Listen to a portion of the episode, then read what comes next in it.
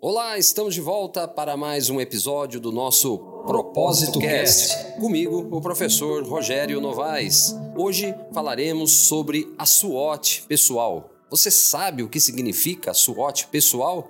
Esta importante ferramenta estratégica para identificar forças, fraquezas, oportunidades e ameaças.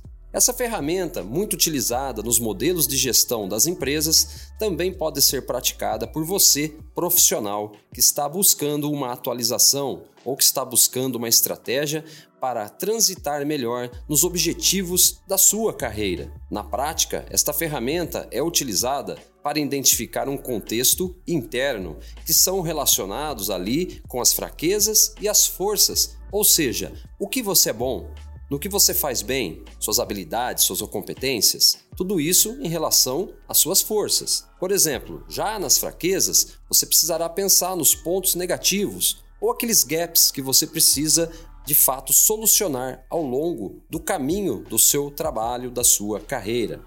Depois disso, nós vamos para a parte externa da análise SWOT, onde nós pretendemos encontrar oportunidades dentro da nossa vida profissional.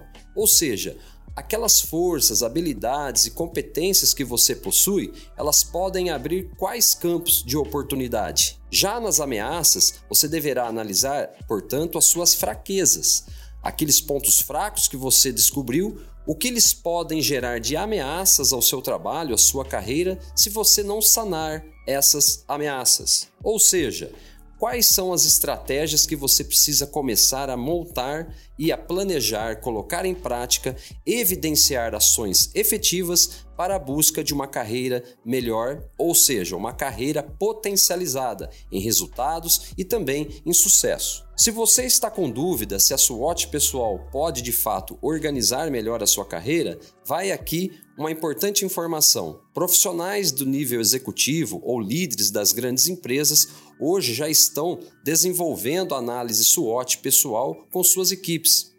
Líderes estão aprimorando os seus liderados através dessa ferramenta e, no contexto geral, tirando habilidades, competências do grupo, fortalecendo seus times na busca de melhores resultados. Empresas multinacionais, por exemplo, já é comum a educação corporativa estar presente no ambiente interno da organização e colocando a análise SWOT como uma das mais importantes ferramentas para potencializar resultados de todos os envolvidos. Uma outra importante informação é que a análise SWOT pessoal, ela pode, por que não, ser também praticada para gerar equilíbrio entre a sua vida pessoal e profissional.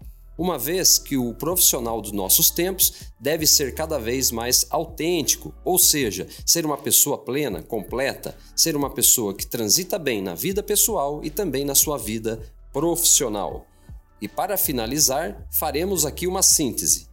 Pegue um pedaço de papel, faça uma cruz, divida em quatro quadrantes e desenvolva ali os seus pontos fortes, os seus pontos fracos, as suas oportunidades e as suas ameaças. Lembrando que seus pontos fortes e seus pontos fracos estão relacionados aos fatores internos, ok?